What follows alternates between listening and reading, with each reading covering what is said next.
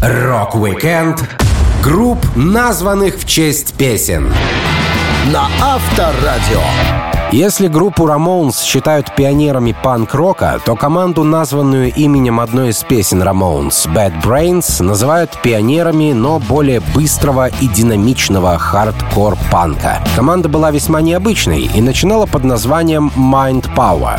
На тот момент они были джаз-фьюжн группой, играющей более медленный и мягкий материал. Все изменилось в 1977 году, когда панк-рок начал проникать в американские города. Фронтмен Bad Brains Пол Ди Хадсон рассказывал, как он с друзьями решил сколотить новую банду. Наши барабанщик и басист Эрл и Дэрил вместе учились в средней школе. Время от времени мы втроем джимовали, и как-то раз я ехал за рулем своего Камара, увидел Дэрила, идущего по улице, и спросил, не нужно ли его подвести. И он сказал, да, конечно. Мы разговорились и прямо в машине решили создать новую группу. Наш приятель спросил, слышали ли мы когда-нибудь панк-рок, и мы такие, что ты имеешь в виду под панк-роком? Он пригласил нас к себе домой, где мы прослушали все записи Dead Boys и Sex Pistols. Когда мы слушали Ramones, они как раз выпустили песню под названием Bad Brain. Включив пластинку, мы случайно увеличили скорость стереосистемы с 33 оборотов в минуту до 78.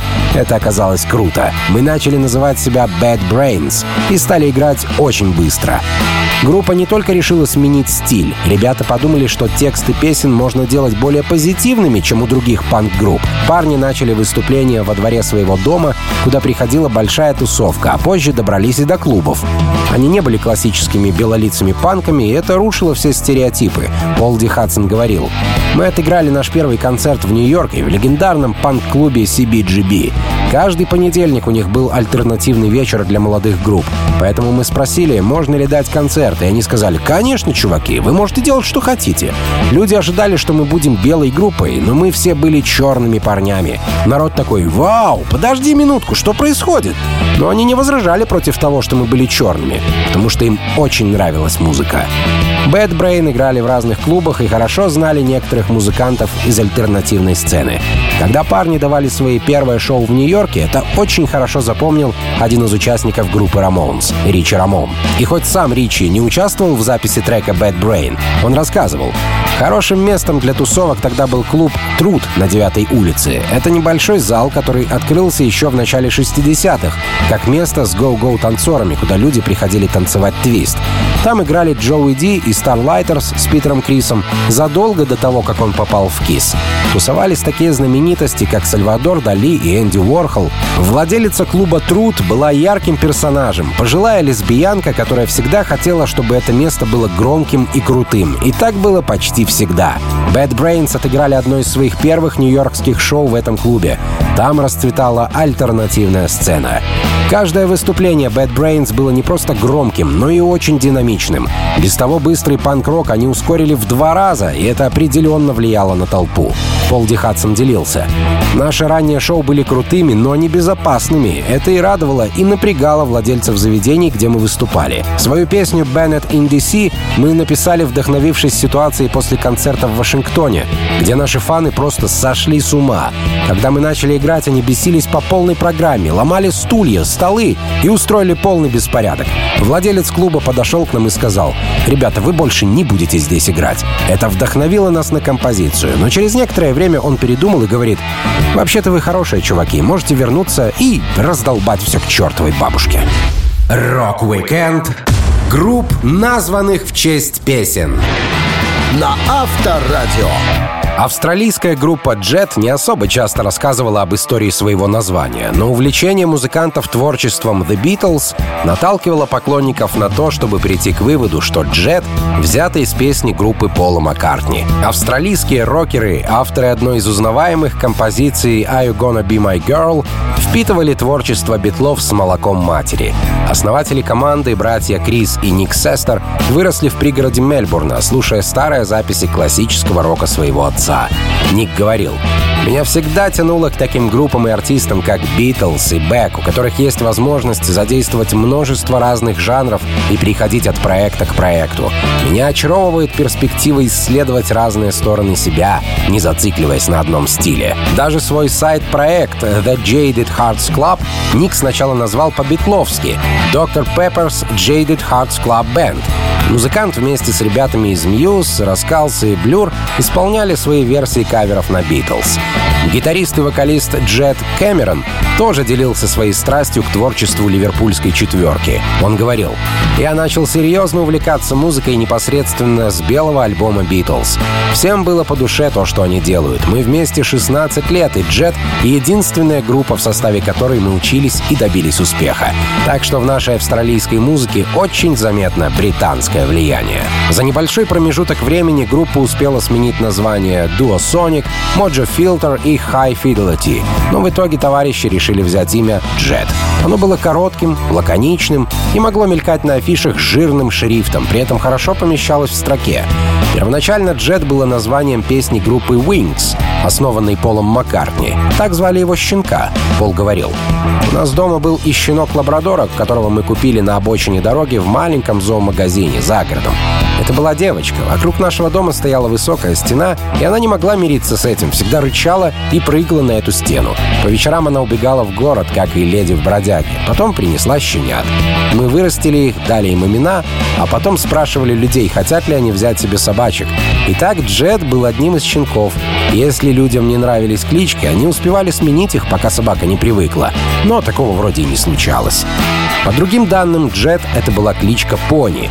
Так или иначе, Пол написал песню «Джет», поскольку короткое слово очень хорошо звучит. Его удобно выкрикивать на стадионе. Маккартни рассказывал, как создавал трек. У меня было настроение писать песни, когда я жил в Шотландии. Это было довольно просто. Я садился с гитарой, блокнотом и ручкой и просто писал. У меня дома жил питомец по имени Джет. Я взял свою гитару и поднялся на большой холм.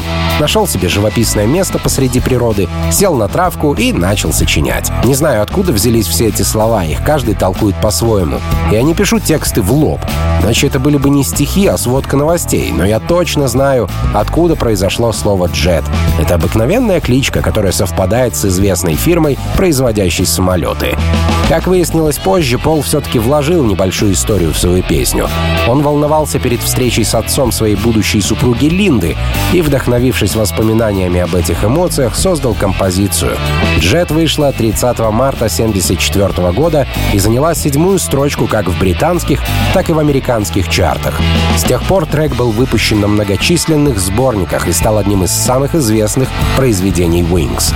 Так что, будь то кличка пони, собаки, девушки со строгим отцом, название самолета или просто заголовок композиции, благодаря краткости и лаконичности слово «jet» стало именем австралийской группы, продавшей 6,5 миллионов копий пластинок за примерно 15 лет своего существования. Rock-Weekend групп, названных в честь песен. На Авторадио. Известная бразильская группа Sepultura прошла через все ответвления металла, попробовав в своем творчестве black metal, death metal, trash metal, groove metal, new metal и еще парочку металлов, о которых мы даже не догадываемся. Но название команды было заимствовано из песни старой доброй спид-метал команды Motorhead. Причем даже сам фронтмен Моторов, Леми Килмистер, вряд ли бы догадался, что в его песнях встречается слово «сепультура». И все дело в языковом барьере. Основатели «Сепультура», братья Игорь и Макс Кавалера, были родом из Бразилии и не знали английский язык. Макс рассказывал. «Наш родной язык был португальский. Английский дети учили в школе, но я прекратил свое государственное образование в 12 лет. Так что только благодаря надежному словарю мое понимание английского росло по мере того, как я расшифровывал слова, что пели мои любимые группы. По сути, я выучил английский, переводя тексты хэви-металла. Конечно, мы с братом знали пару слов по-итальянски, так как наш папа был из Италии, но в основном это были ругательства. Так что только музыкальные альбомы были моим настоящим учителем английского. Мама сохранила тот самый словарь-переводчик. Именно тогда, с тем словарем, я нашел название «Сепультура», что получилось при переводе песни Motorhead «Dancing on Your Grave» из альбома Another Perfect Day. В то время я переводил Motorhead, Black Sabbath, CDC, Iron Maiden, Judas Priest, Ramones, немного Sex Pistols. Это было очень весело, слово за словом искать в словаре и составлять законченное предложение. Переводя текст Motorhead «Танцы на твоей могиле» «Dancing on your grave», Макс понял, что «grave» по-английски то же, что и «сепультура» по-португальски, и зафиксировал это слово как хорошее название группы на родном языке. Он говорил, что заимствование — это не просто допустимое, но и очень полезное дело. Музыкант рассказывал. «Мне нравится, что вы можете позаимствовать у других артистов слова и фразы. Люди постоянно берут мои вещи, а я беру у них.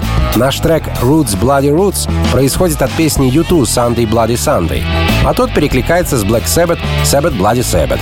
И в этом нет ничего плохого. Когда я, наконец, перевел боевых свиней группы Motorhead, я подумал, боже мой, как это круто! Группа Сепультура была младше группы Motorhead на 9 лет. Макс считался менее опытным музыкантом, и его первая встреча с кумиром детства, Лемми Килмистером, оказалась не самой приятной. Он пытался произвести на Лемми впечатление, но выглядел глупо, Макс вспоминал. Леми был великолепен. Мои отношения с ним начались не очень хорошо. Я был молод, и Сепультура выступали перед Motorhead на разогреве в Германии. Мы сделали фотосессию, а затем я пришел с вином и облил Лемми из бутылки. Я просто был полным мудаком. В голове я думал, что это рок-н-ролл. Помню, как он смотрел на меня и просто видел во мне высокомерного придурка, пьяного посреди дня. Мы были идиотами, встали не с той ноги, а потом вышли на их последнее шоу голыми и испортили выступление. Лемми явно хотел меня убить. Он сказал нашему менеджеру Глории, этому парню лучше не приближаться к Моторхед. И я подумал, вот черт, я разозлил одного из своих кумиров. Как это вообще случилось? Лемми сильно злился на дерзких молодых музыкантов. Несмотря на то, что он любил виски, он не пожалел стакан напитка, чтобы вылить на голову Максу Кавалера. А тот воспринял это как комплимент и говорил, что после этого случая не мылся почти неделю. Но в итоге кумир Макса, который косвенно дал название его группе, простил музыканта. Кавалера говорил, «Лемми был на нашем шоу после смерти моего пасынка Дана. Он подошел ко мне и очень сожалел о моей потере, а также сказал, «Кстати, между нами все хорошо, я не в обиде». Я подумал, круто, наконец-то. Я не хотел быть парнем, который разозлил своего кумира. Это были забавные отношения. Мне было очень грустно, когда Лемми не стало. Отчасти благодаря ему у меня есть Sepultura. Рок-викенд групп, названных в честь песен. На Авторадио. Одна из самых известных групп на рок-сцене называется словосочетанием, которое можно было бы прочесть даже в Библии, но к музыкальному коллективу оно пришло из песни блюзмена Мадди Уотерса. Группа The Rolling Stones очень любила старину Мадди, одного из ярких представителей чикагского блюза. Роллинги всегда стремились быть приблюзованной группой, хотя некоторые участники команды отклонялись в сторону джаза. Кит Ричард жаловался. «В те времена я всегда нещадно тормошил Стю и Чарли за их джазовые штучки. Предполагалось, что мы усердно осваиваем блюз, и при этом я периодически заставал их слушающими тайком свой джаз. «Кончайте эту херню, вам надо слушать блюз», — говорил я. «Надо у Мадди, вашу мать, учиться». Я им не давал включать даже Луи Армстронга, хотя сам его обожаю. Первоначально смысл сочетания «Роллинг Стоун» отражался в Библии, а после в поговорке о том, что под лежачий камень вода не течет. Чуть позже эти слова стали использовать для названия человека, который все время в дороге, слоняется по разным местам, как перекати поле, и не имеет семьи. В песне словосочетание «Роллинг Стоун» впервые использовал кантри-исполнитель Леон Пейн. Из-за того, что он был слеп на один глаз при рождении и окончательно потерял зрение в детстве, его прозвали «слепой певец». Трек Пейна «Lost Highway» в 1949 году перепел Хэнк Уильямс, а через год Мадди Уотерс выпустил песню, где не просто упомянул слова «Rolling Stone», а сделал их заголовком композиции. Понятное дело, что молодые музыканты, которые любили блюз, не могли упустить эту песню из виду. Кейт Ричардс рассказывал о том, как за считанные секунды, чтобы сэкономить деньги на оплату телефонного разговора, группа определилась со своим именем. Он вспоминал. «Мы давали первый концерт в качестве Rolling Stones. Этим названием наш клавишник Стю был сильно недоволен. Брайан Джонс позвонил в Jazz News, еженедельный журнальчик формата «Кто где играет на неделе», и сообщил, мы тут делаем программу в клубе. Он не успел договориться говорить, как его спросили «Мы — это кто? Вы же себя как-то называете?» Все в комнаты уставились друг на друга. У нас не было названия. Люди думают над таким неделями, а у нас капает плата за межгород. На полу в комнате валялась пластинка Best of Muddy Waters, а первый трек на ней — Rolling Stone. В отчаянии Брайан, Мик и я выпаливаем. Rolling Stones! Уф, тогда мы сэкономили целых шесть пенсов. Нужно отметить, что песня называлась Rolling с апострофом Stone, а группа стала носить название Rolling с буквой G Stones. Так что некоторые правки музыканты все-таки внесли. Впоследствии похожее название появилось у музыкального издания Rolling Stone и в песне Боба Дилана Like a Rolling Stone.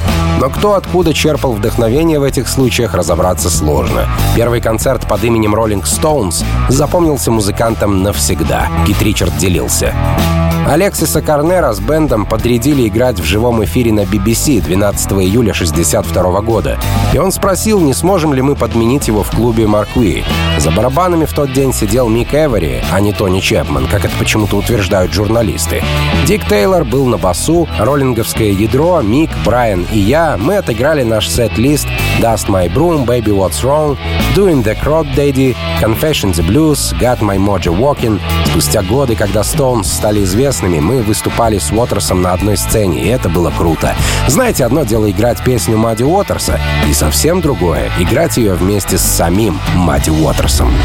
Рок-викенд групп, названных в честь песен. На Авторадио. Имя группы Radiohead уже воспринимается как самостоятельное название и совсем не ассоциируется с песней, из которой оно было позаимствовано музыкантами. Команда с Томом Йорком на заре своей карьеры не думала о заголовках в газетах или огромных афишах, поэтому первоначально взяла себе простое имя в честь Дня недели, когда собралась на репетицию. На первых своих шоу ребята выступали как «On a Friday» — по пятницам. Они поучаствовали в парочке концертов, на одном из которых были представители компании звукозаписи. А 21 декабря 1991 года On a Friday подписали с EMI контракт на запись шести альбомов. Но дело не было таким простым, как рассказывает история. Группа нашла знакомого, у которого были другие знакомые, знакомые которых имели подвязки в EMI. Представитель компании Кэрол Бакстер рассказывал, я уже собирался уйти из EMI, когда появились эти парни. Куча больных чехоткой, подумал я. Но они были амбициозны и умны. Сначала мне пришлось спрятать демки Radiohead за файлами Тины Тернер, потому что мой босс думал, что я зря трачу время. Но они хорошо были известны за границей. Radiohead ездили в фургоне, играли в потных маленьких клубах на родине, а затем уезжали в Израиль и становились рок-звездами. То же самое в Америке. Потом они возвращались в Англию, обратно в фургон и обратно в клубы. По просьбе EMI группа сменила название. Так мир узнал о Radiohead. Это был заголовок одной из песен группы Дэвида Бирна «Talking Heads». Еще во время своего существования под именем On a Friday команда использовала духовую секцию, пытаясь подражать звучанию Talking Heads. Так что влияние Бирна на Тома Йорка было очевидным. Когда Том впервые услышал альбом Talking Heads Remain in Light, он втянулся в их творчество с первой ноты. Музыкант вспоминал. Это было похоже на взрыв бомбы в моей голове. Я никогда не слышал ничего подобного. Talking Heads сделали со звуком то, чего раньше никогда не делали. И даже в юном возрасте я мог это заметить. Дэвид Бирн написал песню Radiohead для фильма «Правдивые истории» 86 года, который он снял самостоятельно. В кино ее поет Тита Ларива, играющий рабочего на компьютерной фабрике, что убежден, якобы радиосигналы передают сообщение в его голову. Как признавался сам Дэвид Бирн, это не самая лучшая его композиция, но ему приятно льстит выбор Тома Йорка. Музыкант вводил Radiohead в зал славы рок-н-ролла в 2019 году и сказал такую речь. Честно говоря, я удивлен и польщен тем, что они взяли свое название из трека Radiohead. Я часто спрашиваю себя, почему эта песня? Это слегка дурацкая техасско-мексиканская композиция. Почему именно она? Были же вещи куда интереснее, мы никогда не узнаем ответа. Я и сам являюсь большим поклонником группы Radiohead. Они вполне заслуживают этой чести быть в зале славы, поскольку сочетают ум и творчество, весьма редкую комбинацию в современном мире. Radio One в Великобритании отказалась ставить их песню «Creep», потому что она показалась им слишком депрессивной. Но потом ее начали ставить по всему миру. Capital Records считали «OK Computer» карьерным самоубийством, но она стала номером один в Великобритании. А Paranoid Android из этого альбома считалась новой богемской рапсодией, что бы это ни значило. На тот момент Том Йорк и Дэвид Бирн были уже хорошо знакомы, и Том заранее всех уведомил, что не приедет в США на церемонию, поскольку для него это сомнительное достижение. Да и других дел по горло. Брать название из песен в качестве имени группы стало для Йорка своеобразным хобби, поскольку свой проект Atoms for Peace он озаглавил в честь своего же трека из сольного альбома The Eraser. Несмотря на то, что в «Атомах» играют ребята из Peppers и Рэм, группа Radiohead остается более душевным и популярным детищем Тома Йорка, получившим красивое название благодаря не самой лучшей песне Talking Heads. Рок-викенд групп, названных в честь песен. На Авторадио. По названию музыкальной команды «Nazareth» информационно неподкованный человек может сделать выводы, что это коллектив, играющий христианский рок, который взял имя в честь израильского города, где свою юность провел Иисус. Но по факту немного дерзкие хардрокеры, поющие про собаку в своем хите «Hair of the Dog», позаимствовали слово из песни, где упоминается город в США, названный в честь израильского Назарета. Эту длинную цепочку попытаемся разобрать подробнее. В 1961 году в Шотландии несколько музыкантов, которые имели нормальную работу, решили связать свою жизнь с творчеством. Они сколотили команду The Shadows. Пит Эгнью был на гитаре и вокале, Даррел Свит на барабанах, а Дэн Маккаферти просто на вокале. Остальные участники приходили и уходили. Команда не была профессиональной и в основном играла каверы. Пит вспоминал. The Shadows стали первой группой в Шотландии, в которой было два ведущих вокалиста. Это отлично работало, потому что в то время соул-музыка сильно ударила по Шотландии. И мы нашли идеальный состав для каверов на песни, подобные дуэтам Сэм и Дэйв, Боб и Эрл и так далее. Но в конце 60-х мне пришлось стать за бас. Наш басист Альф Мюррей был отличным парнем, но постоянно пропускал репетиции и опаздывал на наши концерты. Однажды я словил себя на том, что играю на басу в течение первых 20 минут концерта каждую вторую ночь, пока Альф где-то ходит. Поэтому, когда его уволили, было решено, что я стану басистом. После долгих перестановок и смены репертуара в 69 году команда определилась со своим составом и стилем, поэтому решила взять новое название. Предыдущее имя им казалось устаревшим и легковесным для того времени. Дэн Маккаферти вспоминал. Когда мы сидели и обсуждали это в баре местного отеля, недалеко от нашей репетиционной точки в проигрывателе бара заиграла песня «The Wait» группы The Band. Первая строчка песни гласит «Я въехал в Назарет, чувствую себя наполовину мертвым». Затем Пит сказал «Как насчет названия Назарет?» До этого мы перебрали уже сотни вариантов, так что никто не возражал, чтобы наконец покончить с обсуждением. Забавно, что позже в СМИ были истории, якобы ко мне сошел голос с неба и сказал «Назови группу Назарет». Что ж, это интересная легенда, но мы тогда не увлекались такими излишествами, чтобы слышать голоса. Группа The Band, из песни которой Назарет позаимствовали название, была довольно сильным и популярным канадско-американским коллективом. В 69 году они оказались на пике и прекрасно отыграли свою программу на легендарном Вудстоке, куда проходные команды не позвали бы ни за какие ковришки. Годом ранее музыканты выпустили пластинку Music from Big Pink, куда и вошла песня The Wait, давшая имя команде Пита Энгио. В треке рассказывается история парня, что посещает Назарет, и его подруга Фанни просит передать кое-какие посылочки ребятам в городе. Автор песни Робби Робертсон сказал, что выбрал Назарет в Пенсильвании, потому что там делают легендарные гитары Мартин. Поэтому он хорошо знал это место. Пит Энгио вспоминал. Хоть мы и назвались в честь песни группы The Band, мы не были их фанатами. Мы слушали много разных жанров и не зацикливались на одном направлении. Знаете, в музыке все взаимосвязано. И американская кантри тоже не такое уж американское. Ведь именно шотландские поселенцы, уехавшие в Америку, в значительной степени ответственны за то, что мы знаем сегодня как музыку кантри, которая с влиянием черного блюза превратилась в рок-н-ролл. Мне нравится The Band, но я не был в израильском городе Назарет. У нас всегда мелькала мысль сыграть в настоящем Назарете, поскольку мы несколько раз играли в американском. Но чем больше проходит времени, тем сложнее это осуществить. На данный момент Назарет продолжают работать, выпустив более 20 студийных пластинок. Первый пробивной альбом команды вышел в 1974 году. В него вошел кавер на балладу Love Hurts и одноименный хит Hair of the Dog. Рок-викенд групп, названных в честь песен. На Авторадио. В наших широтах группа Mr. Big известна в основном двумя хитами «Wild World» и «Be With You». Это спокойные баллады с нежным вокалом. Так сразу не скажешь, что в некоторых кругах Mr. Big называют «хард-рок», иногда даже хэви-метал командой. Возможно, это случилось потому, что основатель коллектива Билли Шиен поработал с крутыми ребятами, такими как Стив Вай, Дэвид Ли Рот и прочими. Он использовал свою технику игры на басу и пять раз признавался лучшим рок-басистом по результатам опросов читателей Guitar Player. Музыкант вспоминал, как выбрал бас в качестве инструмента. Мой друг играл на басу, когда я был молод. Это был крутой парень. Я хотел стать похожим на него. К тому же бас звучал настолько глубоко, что доставал до самого сердца. Инструмент был физически крупнее гитары. Это меня сразу заинтриговало.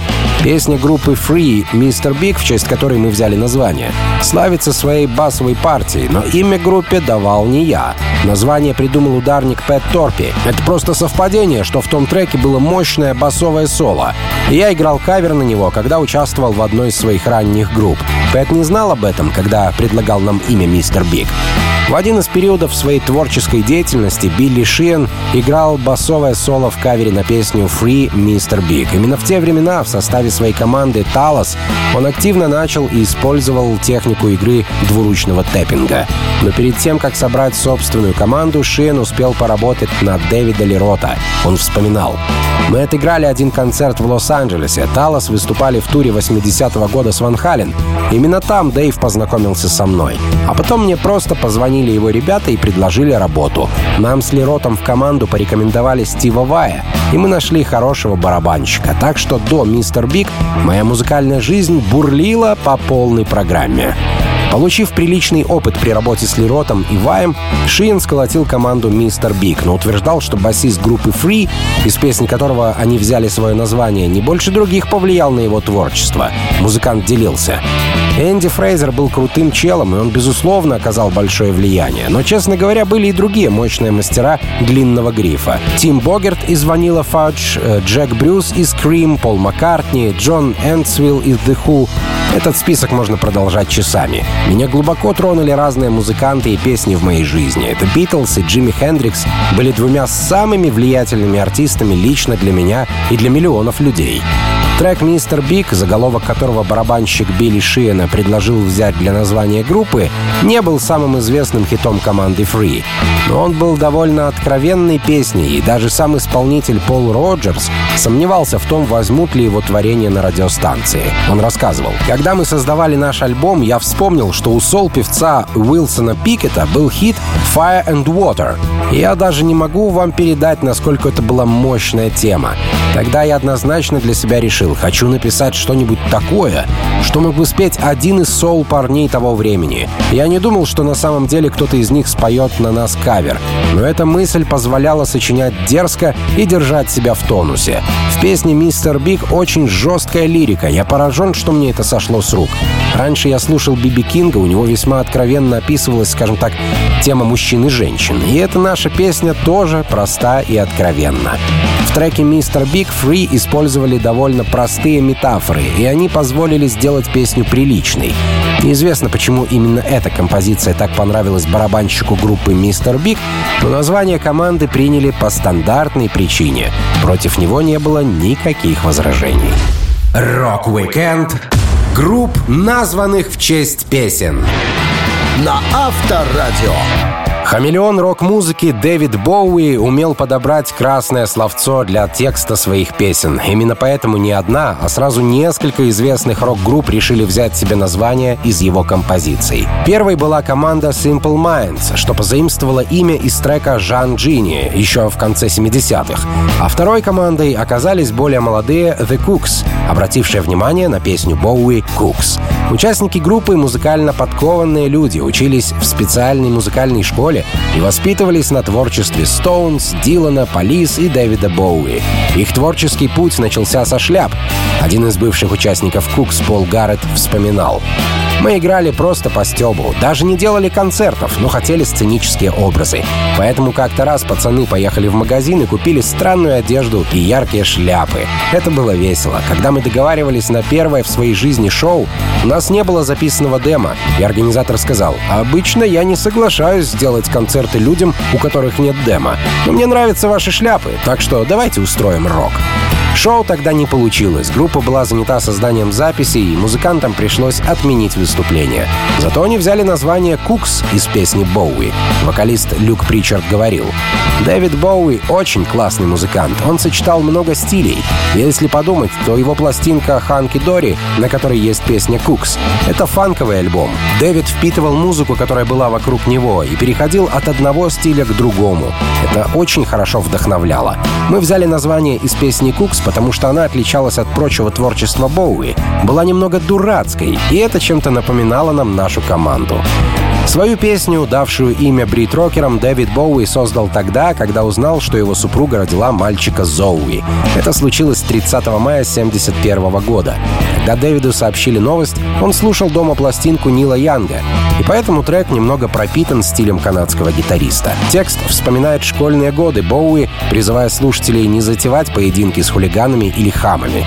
Ведь известно, что травму глаза, из-за которой у Дэвида был расширен зрачок, он получил именно в драке. Обращаясь к сыну в композиции «Кукс», Дэвид еще не знал, что парень скоро запомнит все слова его песни, чтобы задабривать папу. Он рассказывал. Даже когда Зоуи стукнуло 12, и он вступил в этот весьма взрослый возраст, я пел ему «Кукс». Раньше он слушал ее и просто считал симпатичной песенкой. Но теперь сын сам исполняет мне ее, когда я заставляю его делать работу по дому. Он говорит, «Минуточку, пап, помнишь, ты это написал?» Наверное, ему кажется это милым и смешным. После этого я не могу на него злиться. Мы невероятно любим друг друга. Я думаю, это очень важно. Именно он сподвиг меня на то, чтобы заботиться о будущем, чего я раньше не делал. Впервые Боуи исполнил «Кукс» на сеансе BBC 3 июня 1971 года, через три дня после рождения сына. Продюсер Кен Скотт очень высоко оценил песню Дэвида. Он говорил, мне понравился и текст, и музыка. Может быть, Кукс коснулась меня лично. В то время у меня была дочь. Кажется, я помню, как Дэвид говорил, что однажды хотел бы записать детский альбом. Он мог бы легко сделать это с таким материалом, как Кукс. В итоге, как и другие песни Дэвида, Кукс не просто получила признание поклонников, но и проникла в один книжный роман, а также в жизнь молодого поп-рок-трио из Англии, получившего титул лучших исполнителей на MTV в разные годы. После смерти Боуи участники группы сказали «Мы поистине опустошены. Легенда ушла и оставила дыру в наших сердцах. Еще раз спасибо за название группы. Таких людей единицы на целые миллионы. Мы всегда будем помнить тебя и будем благодарны тебе за то вдохновение, что ты подарил нам своими песнями». Рок-викенд групп, названных в честь песен. На Авторадио. Довольно кровожадное и агрессивное название группы The Killers — «Убийцы» уже лет как 20 смягчается творчеством самих музыкантов, которые, несмотря на то, что носят имя словно трэш-метал группа, на выходе выдают хиты в стиле инди-рок. Никто из музыкантов не был маньяком, не сидел за решеткой и даже не похож на здоровенного татуированного убийцу. Название группа позаимствовала из песни команды New Order. Причем надпись «The Killers» они увидели в клипе Order на песню «Crystal». В 2001 году команда New Order выпустила пластинку Get Ready. И в этот же год появились The Killers. New Order образовались на осколках Joy Division после самоубийства вокалиста Яна Кертиса. Они стали довольно известным коллективом, а их альбомы имели большой успех.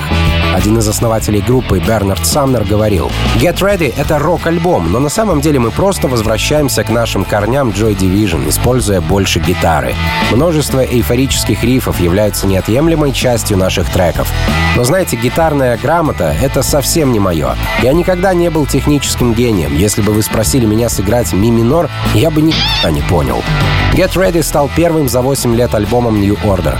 Во время его записи продюсер Стив Осборн не жалел ни секунды себя, ни группу. Например, он мог позвонить басисту Питеру Хуку домой среди ночи и вызвать на запись через час в студии.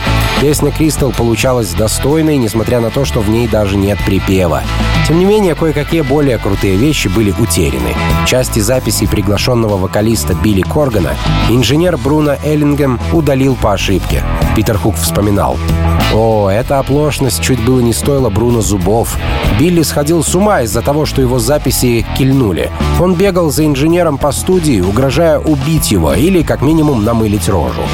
В клипе на сингл «Crystal» команду New Order заменили группой привлекательных подростков, которые стали участниками выдуманной команды The Killers. Это название по традиции было написано на бас-бочке барабанщика в кадре. Вокалист уже не выдуманных The Killers Брэндон Флауэрс был большим поклонником британской музыки, когда жил в Лас-Вегасе. Он в деталях изучал творчество New Order и заметил надпись на барабанах в клипе. Позже музыканты не раз обращались к New Order за вдохновением.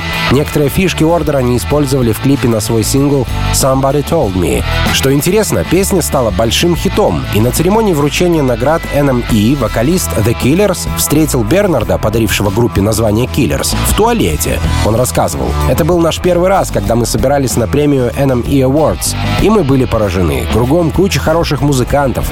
Общение с ними добавляет тебе опыта и крутости на годы вперед. Мы были просто счастливы находиться там.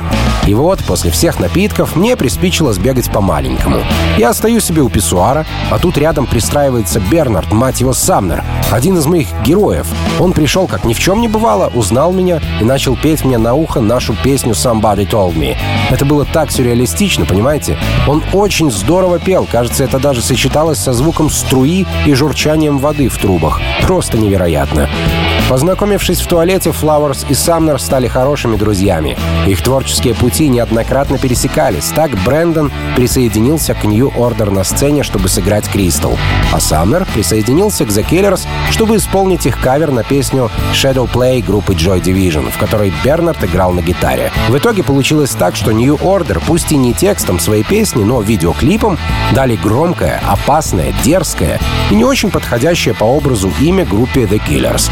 Как команда, так и творчество The Killers имели большой успех. Песня «Somebody Told Me», которую Флауэрсу пел его кумир в туалете, вошла во многие топы радиостанций и музыкальных изданий, наделав шороху в мире музыки. Рок-викенд групп, названных в честь песен.